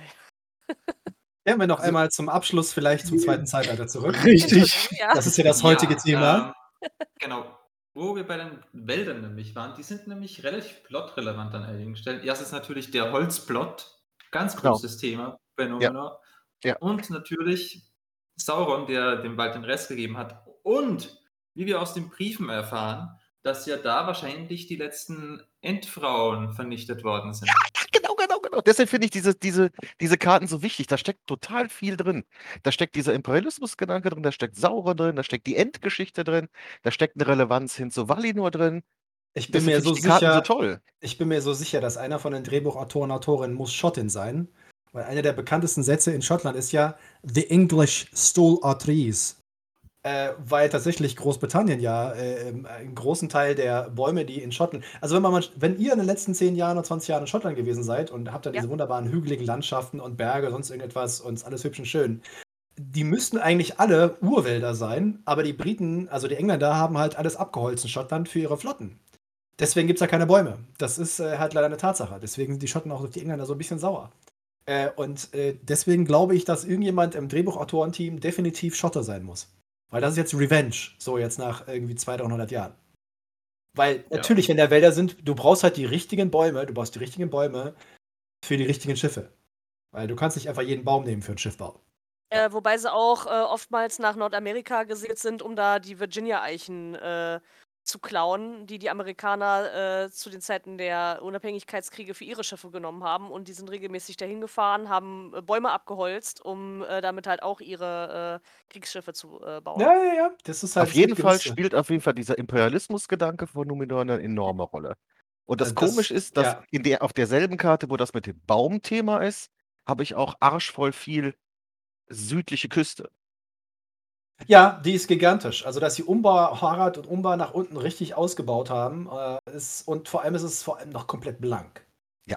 Und ich Da meine, ist, das ist äh, nicht ja, nur gemacht, damit ich Numenor sehe. Also, das ist, ähm, nee, ich finde das schon nee, ganz cool. Und vielleicht ich, ja, ein bisschen schon, weil ähm, die Karte ist ja an der Karte, auf, an die Karte von Karen Wynn Fonstead angelehnt. Das passt fast direkt. Also die Karte, die ich auch hier reingepostet habe in den Chat, das ist ja auch die Karen Wynn Fonstead Karte. Ja, ja. Und du musst ja die südliche Karte zeigen, ähm, wenn du alles in einem, in dem richtigen Scale haben willst. Das geht ja nicht anders. ja, aber Klar, man könnte es so machen, wie es teilweise gemacht worden ist. Du nimmst halt äh, nur mal selbst in so einen Kasten. Aber ja, ähm, wir werden Harat sehen. 100 Pro. und vielleicht ist das auch so eine Sache, ich weiß nicht, ob wir uns darüber unterhalten haben, dass es auf jeden Fall bitte, bitte, bitte, bitte, bitte in meiner Wunschvorstellung bitte jetzt nicht wieder so eine Ritternummer wird. Bitte Also kurz erklären, was eine Ritternummer ist. Ah, ich, äh. ich, ich kann jetzt in meinem, in meinem mein, mein Kopf, mein, mein, mein Kopfkino hat jetzt gerade sehr lustige Assoziationen. Was ist für dich? Also, ähm, Monty Python? Ja, ich habe Platte, du bist nackt. Ja, okay. Was denn? Petsy. I'm Ja, being äh. oppressed, I'm being oppressed. Nee, also, ähm, weil, ich meine, wir wissen alle irgendwie, das ist Atlantis, was da untergehen soll. Und Mhm. als Vorlage dient dann wahrscheinlich irgendwas, äh, Griechisch, Persisch, Ägyptisch, irgendwas in die Richtung. Und das ist so nicht Ritter. Und viele Elemente, die du halt von, von äh, also vom Herrn der Ringe kennst, die sind halt so rittermäßig angehaucht. Was ja auch okay ist. Und, äh, Klauen sie von, von Camelot oder so. Ja, aber das, das darf jetzt da hoffentlich bitte, bitte nicht passieren, sondern wirklich so ein bisschen archaisch, ein bisschen irgendwie, so ein bisschen Greek, ein bisschen, keine Ahnung. Du musst einfach nur Make-up. 1000, 1000 eine Nacht gelesen haben, dann kannst du dir ungefähr vorstellen. Also, natürlich gibt es in der arabischsprachigen Welt nicht das, das Prinzip des Ritters, aber es gibt auch dort natürlich das Prinzip des Adligen oder äh, des Königlichen und Prinzenhaften, äh, die halt. Äh, ja, ja. da- Aristokratie, klar, sicher. Gab es ja auch in Ja. Persien. Also ich Ja, denke, ja. Persien wäre ein tolles Beispiel irgendwie, wenn du halt so. Was glaubst Äh. du, warum Nasani Bosadin dabei ist? Was glaubst du wohl, warum die eine Frau eine Hauptrolle spielt? Oh, kannst du mal ein Bild posten? Also im, im, Endeffekt, im Äh, Endeffekt möchtest du äh, nicht, ja, dass es ja. wieder wird wie Schlamm und Leder, Schlamm und Leder, Schlamm und Leder. Nee, ich möchte. Ich möchte Entschuldigung. und Kette. Oh, Kette, ja, oh, oh, Kett, oh. Kettenhemd. Ja. Ja, nee, ja. nee, ich- möchte einfach, dass, dass man halt diesen kulturellen Unterschied einfach sieht. So, das Ja. ist so mein Kopfkino, so ich will das einfach sehen. Also natürlich irgendwie. Hochkultur, aus dem alles irgendwie entwachs äh, erwachsen ist, aber nicht, nicht alles, das aussieht wie zwei Zeitalter und es sieht immer alles noch aus, als ob sie es im selben Laden gekauft hätten. Hat jemand von euch der 13. Krieger geguckt? Natürlich. Was Okay. denn furchtbar mit dem Spanier, der eigentlich einen Araber darstellen sollte? Ja, genau. Und da gibt es am Ja, Anfang ja. diese Szene, wo er sich anzieht, irgendwie diesen Turban aufsetzt und dann diese Seiden und was weiß ich, Kleidung anzieht und Ja, geht in ja. dieses Zelt mit den Wikingern. Das ist, was ich meine. Also, das ist ein kultureller Unterschied. Ist zwar die Ja. gleiche Zeit, aber ich möchte, also in meinem Kopf soll das auch ein bisschen anders aussehen. Mhm. Also Aber wir dürfen, wir dürfen aber nicht vergessen, also wer aus dem ersten Zeitalter ist die, sind die, ist die Bevölkerung von Numenor? Und das sind halt Menschen, die unter Elben gelebt haben, das Schmieden gelernt haben äh, und sich äh, im Endeffekt an der Seite der Elben mit in den Krieg gestürzt haben. Ey, wenn die jetzt als, äh, äh, weiß ich nicht, als Griechen, als Spartaner herkommen, dann ist das für mich, das passt gar nicht. Nee, Ich Also denke ihre- so, so ihre- perser-römisch angehaucht. Also nicht ganz so extrem, wie du das jetzt vorstellst, so dass, dass man sagen kann, das gehört jetzt nach Afrika. Oder, Äh, aber so ein bisschen mehr anders. Man Ja. müsste ja schon noch erkennen können, dass die, die das Gondor mit seinem speziellen Stil ja direkte. Nachfahren sind. Und wenn das jetzt äh, Numenor komplett anders aussieht und von diesem bekannten ritterlichen Mittelalterstil plötzlich äh, ins Persische geht, dann würde es nicht passen, meiner Meinung nach. Nee, Ja, zumindest ein bisschen. Oder es ist halt, äh, keine Ahnung, Gondor-Merchandising. Die, stellen, sie ziehen sich das an, was sie sich vorstellen, was die damals in Numenor angezogen haben. Also übrigens, das Bild, Marcel, was du gepostet hast, ist genau das, was ich hoffe, was passiert. Dass es halt ein bisschen südlicher aussieht, dass es halt, dass man halt so ein. Aber Vielleicht woher? mehr, mehr, mehr Gewänder. Mehr Gewänder genau. als, als, Woher? als Genau. Bis. Moment, und schon sind wir bei Game of Thrones in dieser komischen Richtig. Truppe da unten, wo äh, äh, äh, exotisch, exotisch, exotisch. Da müssen wir ein bisschen vorsichtig sein. Also der Punkt ist, es wird automatisch anders aussehen, weil es einfach was anderes darstellt. Wir sehen halt im Herr der Ringe nur Krieg, aber keine Gesellschaft. Das wird, wenn sie Numenor zeigen, anders sein. Dann wirst du halt Leute sehen, die halt am Tisch sitzen und was fressen. Äh, Vielleicht- die äh, halt eben nicht in voller Platte durch die Gegend laufen, weil sie keine Soldaten sind. Das wird automatisch einfach anders aussehen. Das wird vom Stil her, glaube ich, nicht eine andere Kultur sein. Vielleicht, vielleicht ent entwickeln sie halt auch während dieser Zeit. Also am Anfang sind sie halt eher halt die Gebildeten und über die Zeit zeigen sie halt dann, wie sie kriegerischer werden, wie sie ihre, ihre Sachen halt herstellen, äh, halt auch eben auch mit dem Schmieden, vielleicht auch, äh, äh, dass sie halt neue, neue Sachen dazu nehmen, die sie halt vielleicht vorher nicht dazu genommen haben. Halt nicht am Anfang die ganze Zeit nur Kettenhemd und Panzer und den ganzen Kram tragen, sondern dass halt im, dass sich das halt steigert immer und dann vielleicht mal ein, ein bisschen mehr, äh, äh, vielleicht auch mal ein gutes Wams oder irgendwie sowas, was ja auch Schutz bietet, aber dann halt nicht. Würden Sie tatsächlich die ersten Jahre im Detail zeigen, wäre das vielleicht eine Option, aber ich kann mir nicht vorstellen, dass wir halt so viel aus der Anfangszeit sehen. Der Punkt ist doch der, dass tatsächlich der, der ganzen Geschichte von Numenor eine zutiefst philosophische Frage und eine zutiefst menschliche Frage eigentlich zugrunde liegt. Es ist ja die Frage von Sterblichkeit und Unsterblichkeit. Das ist ja, die, das ist ja das Problem, was im Endeffekt, das ist ja das Konfliktpotenzial, was die Grundlage für das zweite Zeitalter und für die gesamte Serie sein könnte. Auf der einen Seite hast du diejenigen, die als Dank für ihren Einsatz eine wesentlich längere Zeitspanne haben. Also der Punkt ist ja der, Elros, äh, Elrons Bruder, wird 500 Jahre alt. Und Tolkien hat die Zahl ja nicht, un nicht ungefähr gewählt, sondern er hat einfach gesagt, hier 500 Jahre ist halt richtig geil. Ich möchte jetzt nicht fragen, wie alt Methusalem geworden ist, aber was auch immer. So, und der letzte König, Apharason, wird nur noch 201. Die, die, letzten, die letzten Könige werden immer weniger, immer jünger. Es werden immer 250, 230 Jahre, 220. Wobei ich Arapharason da nicht nehmen würde, sondern Arakrimkasa oder wie der davor ist, weil Arapharason ist halt nicht so. Gestorben, ja, natürlich. Der ist halt, ist kein natürlichen Todes gestorben, aber tatsächlich sterben. Aber er war schon alt und hatte einfach Angst vom ja, Tod, weil er gemerkt hat, genau, es geht zu Ende. Fälle, ja. Weil Sauron ja. ihm das ja auch entsprechend einredet. Also wir haben ja. eine zutiefst grundlegende philosophische Frage. Und die Frage ist doch im Endeffekt, kriegen wir eine Action-Party, Sex and Drugs, Rock'n'Roll, Game of Thrones Serie? Oder kriegen wir eine, die tatsächlich wie der Witcher es zumindest in Ansätzen zwischendurch hat? Wo, wo der zynische Mutant zwischendurch mal so fragt, ja, ihr Menschen, ihr seid doch alle irgendwie alle Luschen. Also warum auch immer. Kriegen wir eine Serie, die tatsächlich Tolkien näher steht in seiner, in seiner Tiefe und seiner philosophischen und ich theologischen hoffe, Diskussion. Ich hoffe, ich das hoffe. wäre, ja vor allem, weil die natürlich viel mehr Material bietet, auch für Spin-offs. Außer natürlich, du machst es wie Marvel und hast halt. Das ist so eben eine von diesen Dingen, die mich so faszinieren. Lucifer. Ich habe die 78 Bände die die Comicserie der Ursprung zu diesem Thema sind, nie gelesen. Ich interessiere mich nicht für Superhelden oder ähnliches. Also vor allem nicht die US-amerikanischen Serien. Aber die Grundlage ist halt eine Serie, die Spin-off von Sandman ist und dann in Comic umgezogen wurde und dann hast du auf einmal diese Serie und die Leute lieben sie, ohne auch nur einen Comic in die Hand genommen zu haben. Und das ist die Grundlage auch für diese Serie. Da werden Leute Fans werden von der Serie, die noch von Tolkien noch nie was gehört haben und ihn auch niemals lesen werden. Und das ist ja die Frage, in welche Richtung geht diese Serie? Wird sie anspruchsvoll? Wird sie interessant? Oder wird sie halt Party? Also sie können ja beides sein. Du kannst ja, ja, ja, ja Themen ansprechen und trotzdem halt Action haben und, und, und, und, und äh, bunte Effekte. Das ist, das ist, vielleicht auch so, so ein Punkt, wenn, wenn, man beim Anfang der Frage, also die erste Frage, die du stellst, das nochmal einsetzt. Also wenn man tatsächlich sagt, ab einem gewissen Punkt muss die ja einsetzen, was weiß ich, ich erzähle irgendwas vorher, Insel taucht auf, Elrond, bla bla, oder irgendwie sowas. Aber mit welchem König beginnt das? Ich glaube, das ist eine ganz entscheidende Frage. Beginnt das mit dem, der noch äh, äh, dem, dem Westen zugeneigt war? Beginnt das mit dem, den, oder dem, der wieder zugeneigt war, der dann äh, entmachtet wird? Oder mit dem, oder mit dem ersten, der der Sache nicht mehr zugeneigt war?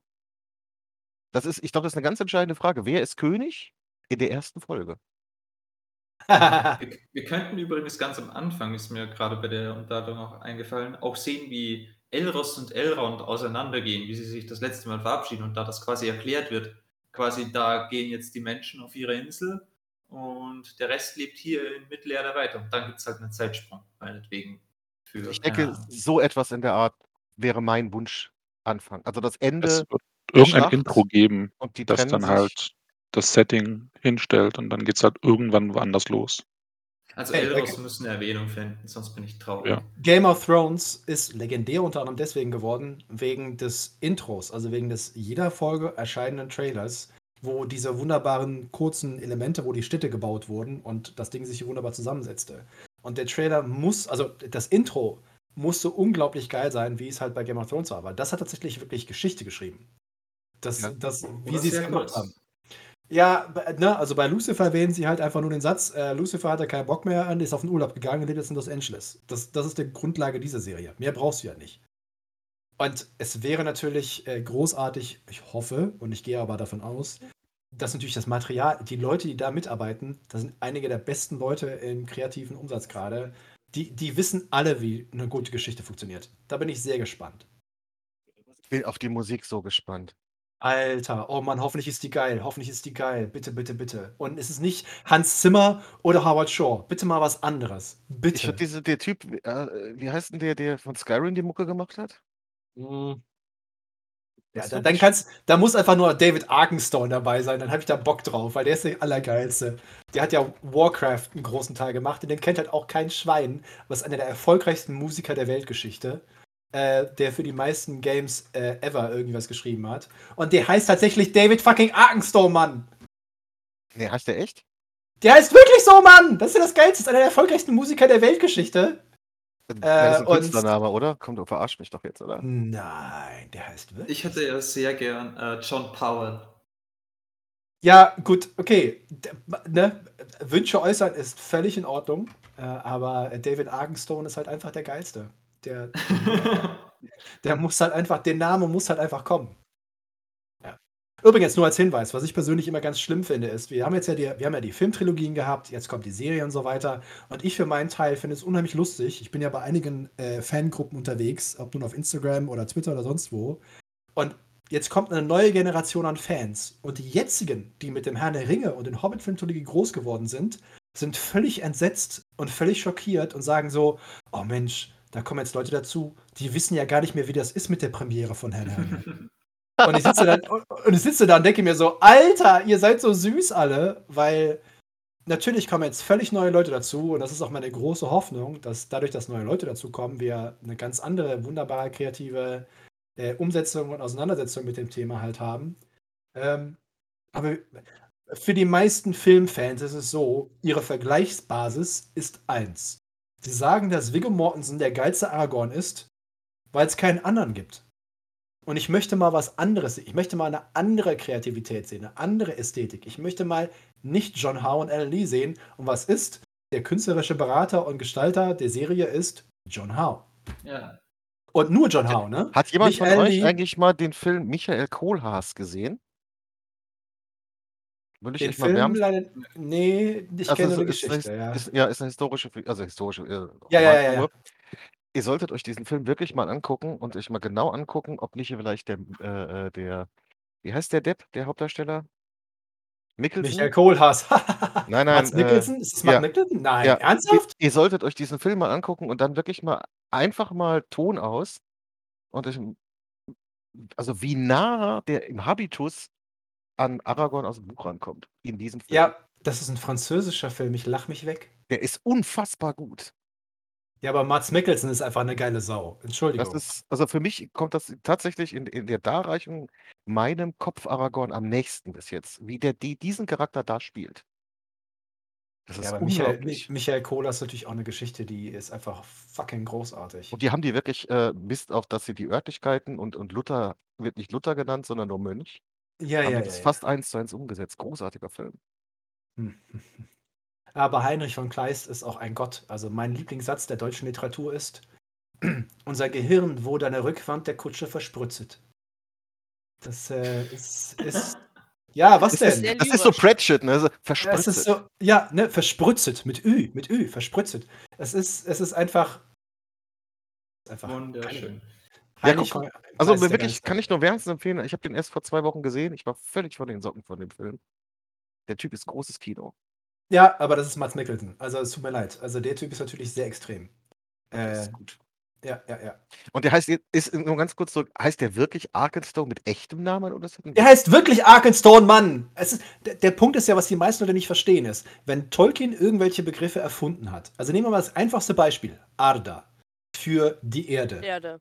Für Mittelerde. Genau. So, im Türkischen ist natürlich Arda ist die Erde, der Globus, die Welt.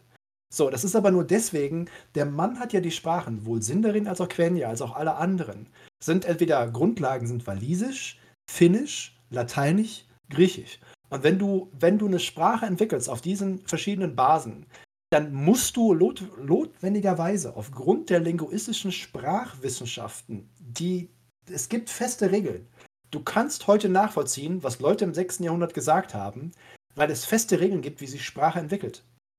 Das hat die Sprachwissenschaft herausgefunden. Und der Punkt ist halt der, dadurch ergeben sich Überschneidungen. Tolkien hat nicht Arda gesagt, weil irgendein türkischer Mensch ihm irgendwann mal Arda gesagt hat, sondern weil aufgrund der Entwicklung seiner Sprachen das Wort die logische Umschreibung von Mittelerde sein wird. Oder beziehungsweise natürlich ich, von der das, gesamten das Welt. ist so nicht so mein. Ja, ich höre mir das jetzt immer an und Ja, ja, ja, schön. So, und Das nicht so mein Sternfach. so, und der ist halt tatsächlich, ist das sein fucking Name. Was soll ich Ja, sagen? Da muss ich mir, also Ja, gut. Äh, bei, bei, bei C.S. Lewis war das ja im Endeffekt auch. Er hat den Löwen Aslan genannt. Aslan ist auf Türkisch, heißt das einfach nur Löwe. So, ja, aber das ist der Unterschied. Der Unterschied ich ist, weiß, dass C.S. Lewis ja, ist inkompetent äh, und Tolkien ist fähig. Es gibt in der Nähe von Hunteburg eine Firma, die heißt Aslan Industries. Was für ein Zufall. Ja. Es gibt in Hannover, war über 50 Jahre hinweg, gab es einen Ingenieur, der hieß Fritz Tolkien und der hat die erste luftgesteuerte Hydraulikbremse für Dampflokomotiven entwickelt, die in allen großen Dampflokomotiven der letzten 100 Jahre verwendet wurde. Das heißt, wenn du mal irgendwo in einem Museum bist mit Dampflokomotiven, wirst du irgendwo an der Stelle, steht da Tolkien-Bremse. Mhm. Und der ist definitiv auch Teil der Tolkien-Familie, aber halt ein entfernter Verwandter. Okay? Die Firma gibt es auch nicht mehr. Okay. Ich muss ja einen Artikel dazu schreiben. Ich äh, müsste beim Hannoverschen, bei der Stadtbibliothek, ich habe schon angefragt, es kostet halt nur Geld, um die Recherchen zu machen. Äh, und äh, Fritz Tolkien hat, hat ein Patent dazu. Also diese Steuerung, diese Luftsteuerungsbremse ist eine Tolkien-Bremse. Ja, ja. Ja, gut. So, zurück zum zweiten Zeitalter. Boah, ich bin gerade total geflasht von David Arkenstone, weil der auch unter anderem für, für Dune, für das Alter, der ist der geilste Musiker, den kein Schwein kennt. Das ist der geilste, der kann alles. Warcraft, wer immer Warcraft gespielt hat, liebt und kennt David Arkenstone. Und das sind Millionen von Menschen. Keiner weiß, wer David Arkenstone ist. Auf jeden Fall. Ja. Aber tatsächlich mal zurück zum zweiten Zeitalter, weil wir sind jetzt auch schon wieder. Ein bisschen länger dabei. Mhm. Ich glaube aber, wir haben jetzt eigentlich gut zusammengefasst, was wir eigentlich besprechen wollten, oder? Ich glaube, wir haben vor allem am hauptsächlichsten darüber gesprochen, was wir uns wünschen und vorstellen, wie geil die Serie sein könnte, wenn es dann wirklich funktioniert. Ähm, Mhm. Ich hätte da noch eine Frage. Äh, ich habe das jetzt nicht mehr ganz so auf dem Schirm. Ich muss gestehen, ich habe jetzt äh, das Silmarillion längere Zeit nicht mehr gelesen. Ja. Ähm, gab es äh, in, in dem Zeitalter auch irgendwelche namenswerten Drachen, die da noch äh, eine Rolle gespielt haben? Oder kamen die, erst, die meisten eher im ersten Zeitalter. Zeitalter vor? Absolut keine Drachen. Okay, Absolut keine Drachen, nix. Die ersten kamen erst wieder mit dem Hobbit Mhm. äh, und äh, oben bei den Eisenbergen und sowas. Da kamen die auf einmal Also wieder ich würde auf. sagen, das äh, zweite Zeitalter hat allgemein am wenigsten Magisches. Das ist das Wundersame, ne? Das ist tatsächlich wirklich, ich habe manchmal das Gefühl, dass Tolkien irgendwie das Gefühl hatte, er müsste ein Zeitalter erfinden, was tatsächlich der englischen und der britischen Expansion im Sinne von Kolonialismus und wir haben die Schiffe erfunden, wir haben angefangen, äh, also die mussten, die mussten ja, ja, die mussten ja nicht erfunden, natürlich, aber sie haben natürlich die Technologie entwickelt. Das, was Numene ja ausmacht, ist, sie sind, sie sind eine, eine, äh, eine. Schiffs...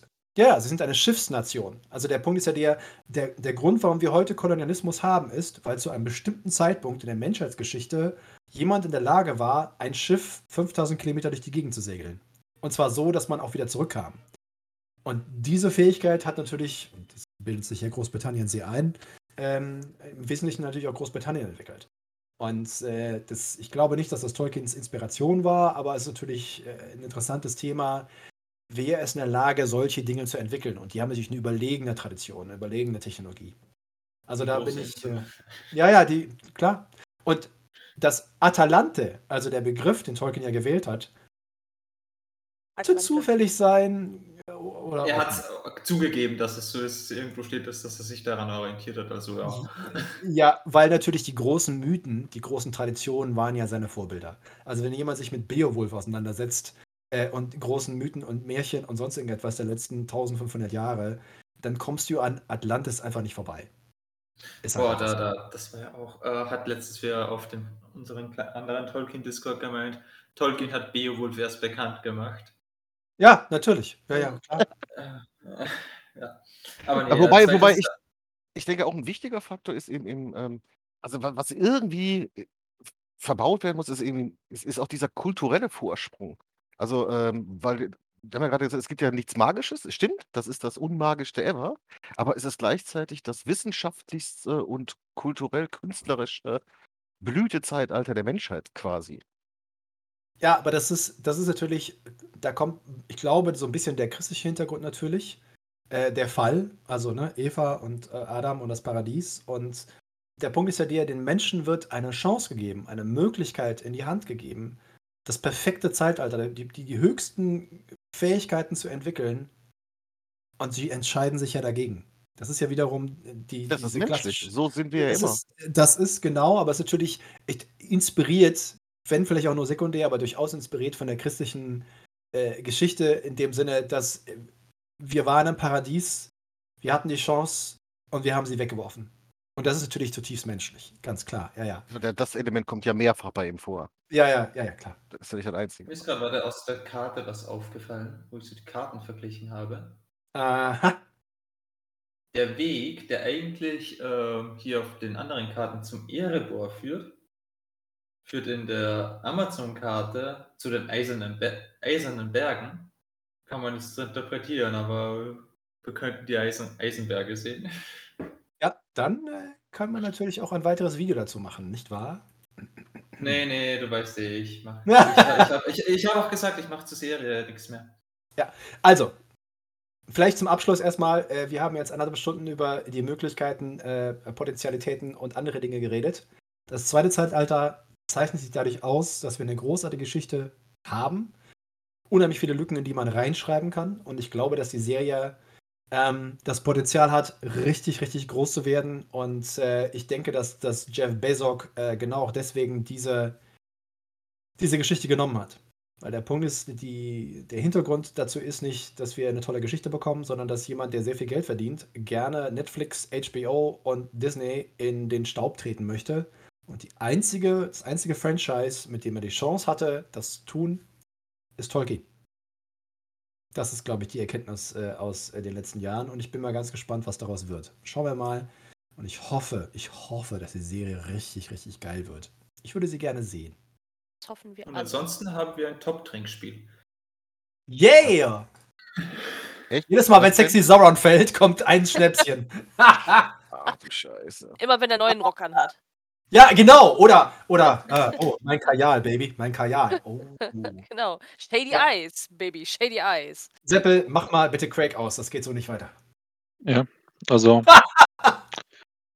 beginnt jetzt der lustige Teil des Abends, ja, alles klar. Gut, dann äh, würde ich sagen, verabschieden wir uns offiziell. Und, Vielen lieben äh, Dank, dass ihr dabei wart. Vielen, vielen lieben Dank, ja. Und dann bis nächste. Woche. Bis dahin. Bis nächste Woche. Tschüss. Tschüss. Danke, dass du dir diese Folge Smalltalk angehört hast. Wir hoffen, sie hat dir gefallen. Wenn du dich über unseren Podcast informieren möchtest, kannst du das gerne über unsere Social Media Kanäle tun. Du findest uns auf Facebook und auf Instagram als Smalltalk und auf Twitter als SmalltalkPod wie in Podcast. Dort findest du auch immer den direkten Link zu unserem Discord-Server, auf dem du live mit dabei oder dich mit anderen Tolkien-Fans austauschen kannst. Am meisten freuen wir uns natürlich über ein Like oder Gefällt mir oder noch besser, du abonnierst uns beim Podcast-Anbieter deines Vertrauens. Das hilft uns nicht nur auf unserem Weg zu Ruhm und Reichtum, sondern es bietet uns auch die Möglichkeit, mehr Leuten Mittelerde näher zu bringen. Vielen Dank im Voraus und vielleicht hören wir uns ja schon bald wieder. Eine neue Folge wird jeden Dienstagabend hochgeladen. Wir freuen uns auf jeden Fall.